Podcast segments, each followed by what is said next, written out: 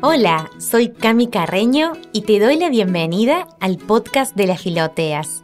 Estás escuchando el episodio 7. Juntos compartiremos nuestras búsquedas de Dios en lo cotidiano del mundo de hoy. Porque sí, Dios está vivo en medio nuestro. En cada episodio del podcast te voy a compartir reflexiones, consejos, búsquedas y hallazgos testimonios e ideas para poder encontrarlo y dejarnos encontrar por él día a día. Si tu corazón está inquieto, si necesitas un poco más de alegría y esperanza, si tu fe está atravesando un periodo de sequía o simplemente querés crecer más en tu seguimiento de Jesús, este podcast puede ayudarte. Quédate. Jesús ya no está en el sepulcro de piedra.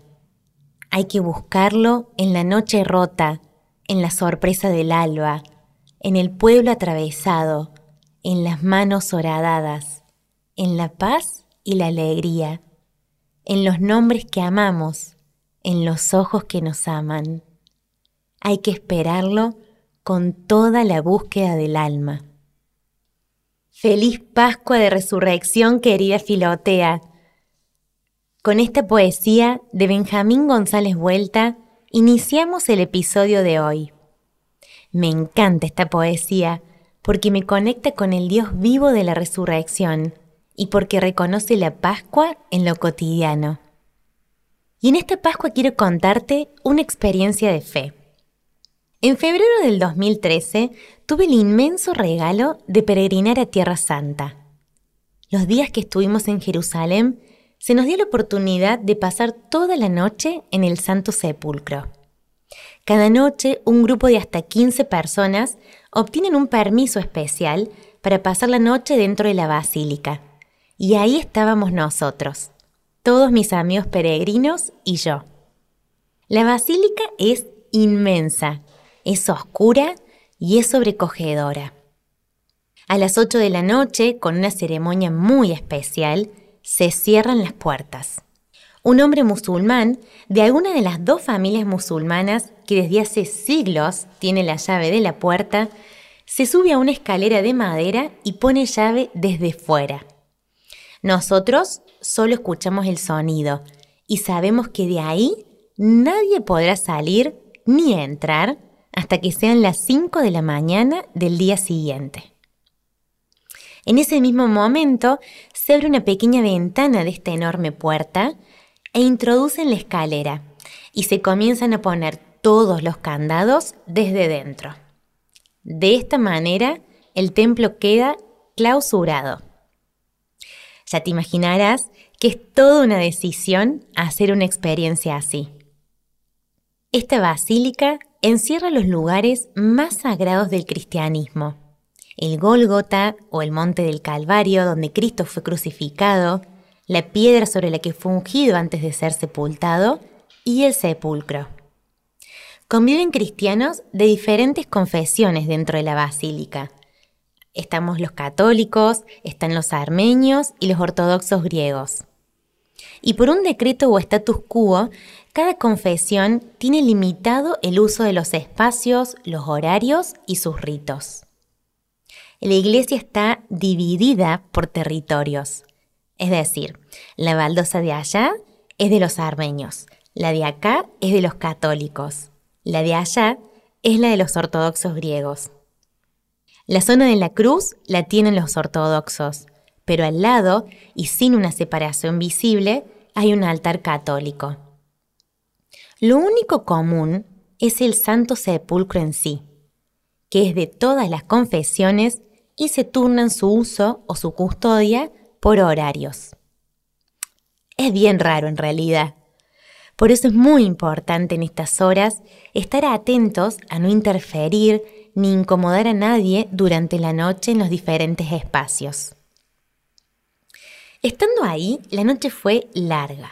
Tuvimos tiempo para todo, para rezar, para meditar, para agradecer, para pedir, para llorar, para descansar el alma, para compartir entre nosotros y también para cuestionar. En un horario específico pude entrar al Santo Sepulcro y rezar varios minutos dentro, o al menos intentarlo. Compartí ese espacio con mi adorada amiga Tessie, y te soy sincera, Filotea, ahí dentro no pude rezar nada.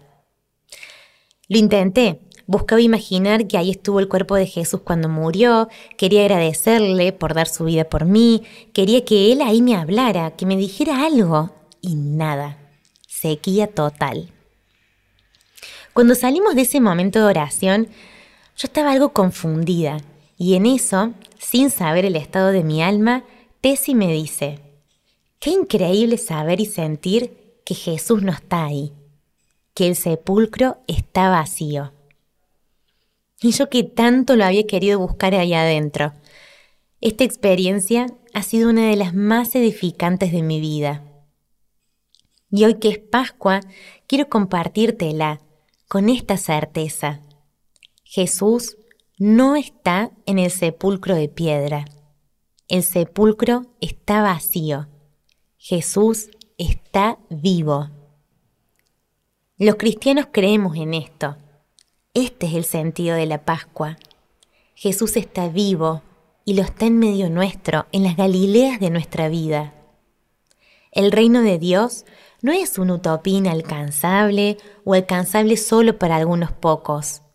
Es una invitación para vos y para mí, para todos. Una invitación de amor, generosa, sorprendente, y de mucha felicidad.